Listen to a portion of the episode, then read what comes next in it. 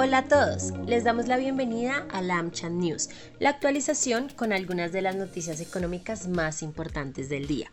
Estas son las 3 de hoy, 9 de agosto. Primera, presidente Biden firma ley para impulsar producción de chips en Estados Unidos y competir con China.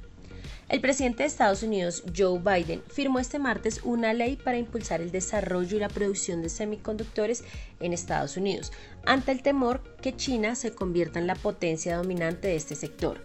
La ley Chips y Ciencia, que libera 52 mil millones de dólares en subvenciones, ayudará a Estados Unidos a ganar la competencia económica del siglo XXI, aseguró Biden. Además de la inversión en estos componentes cruciales para la electrónica, el texto prevé decenas de miles de millones de dólares para investigación y desarrollo. La ley que el Congreso aprobó a finales de julio representa una victoria para Biden tras una pugna prolongada y es una buena noticia para su partido de cara a las elecciones de mitad de mandato.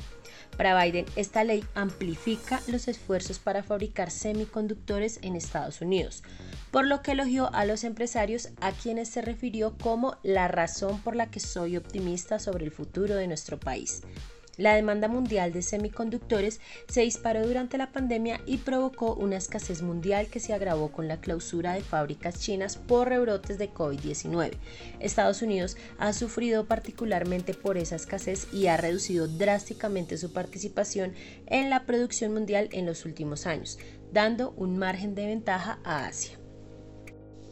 Segunda, Prosperidad Social amplió plazo de pago para ingreso solidario hasta el 12 de agosto. Prosperidad Social amplió el plazo para el cobro de los ciclos 28 y 29 del programa Ingreso Solidario.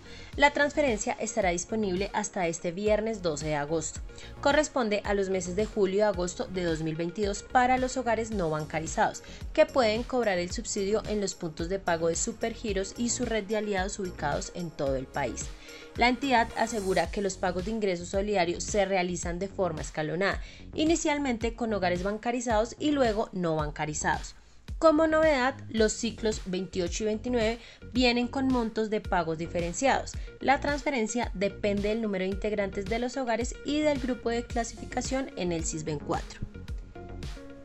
Tercera, Mañana, conéctese desde las 8 y 30 de la mañana a nuestro conversatorio Reimaginar las aplicaciones de forma segura, que contará con la participación de Maritza Pérez, vicepresidenta ejecutiva de banca personal del Banco de la Vivienda, Joao Valentín, Latin America Head Cisco App Dynamics y Gale Mayol, presidenta ejecutiva de Azotic.